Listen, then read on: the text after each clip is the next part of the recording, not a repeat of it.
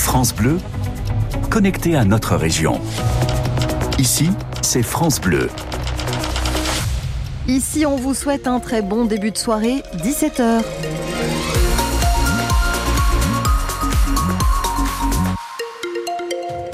Bonsoir Alexandre Lepère. Bonsoir Alexandra, bonsoir à tous. Quelle météo pour nous accompagner? Ah, c'est du gris et puis euh, des averses à suivre. En Franche-Comté, on fait un point sur les prévisions de Météo France juste après les infos.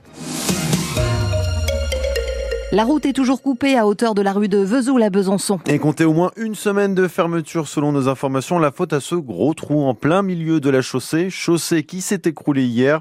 La mairie de Besançon parle de gros travaux à venir pour remettre la route en l'état.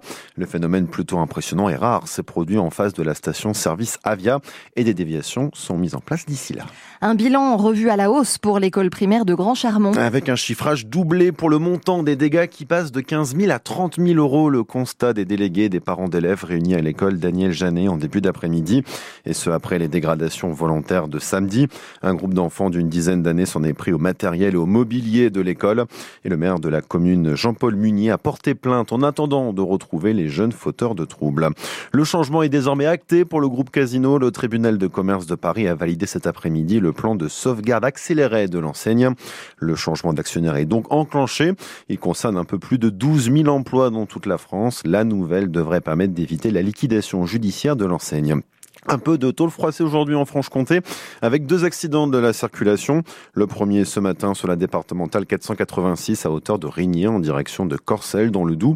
Un poids lourd de 38 tonnes accidenté, un homme légèrement blessé et transporté au CHU de Besançon. Dans le territoire de Belfort, une Twingo et un bus Optimo se sont également percutés un peu après 11 heures à Grand-Villard. Au niveau de la rue principale, le conducteur de la voiture impliquée n'est pas blessé dans cet accident.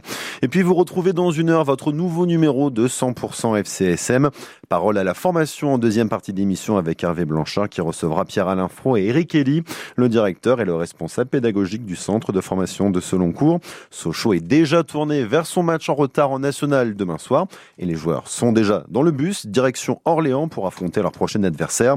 Les jaunes et bleus sixième du classement pour l'instant mais leur position est menacée par Dijon ce soir. Le DFCO accueillera Nancy en clôture de la 22e journée de championnat. La météo 100% locale avec AutoJM. Vente de véhicules neufs et d'occasion. Retrouvez-nous à Morvillard, à 2 minutes de la gare TGV ou sur autojm.fr. On attend beaucoup de nuages pour finir cette journée en Franche-Comté. Oui, effectivement, le ciel franc-comtois est bien couvert, pas de pluie hein, pour le moment.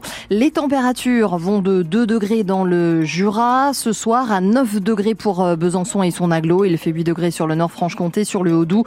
Le thermomètre affiche 5 degrés. Cette nuit, ça va rester nuageux. Demain matin, des averses vont arriver par l'est. En fonction de l'altitude, il fera de 1 à 7 degrés au lever du jour. En journée, nous aurons 10 degrés à Vesoul, Trévenant, Sochaux, Besançon, Dessay et Dole. Il fera 7 degrés sur les contreforts jurassiens et 3 degrés au ballon d'Alsace. Concernant le ciel, ça restera nuageux au nord et partout ailleurs, ce sera de la pluie demain après-midi. Et puis, on fait la route euh, ensemble sur France Bleu. Vous l'avez dit euh, dans les informations, Alexandre Lepère, on le rappelle, rue de Vesoul à Besançon, hein, euh, eh bien c'est coupé à la circulation hein, pendant une environ suite à l'effondrement de la chaussée. Hein, c'est juste en face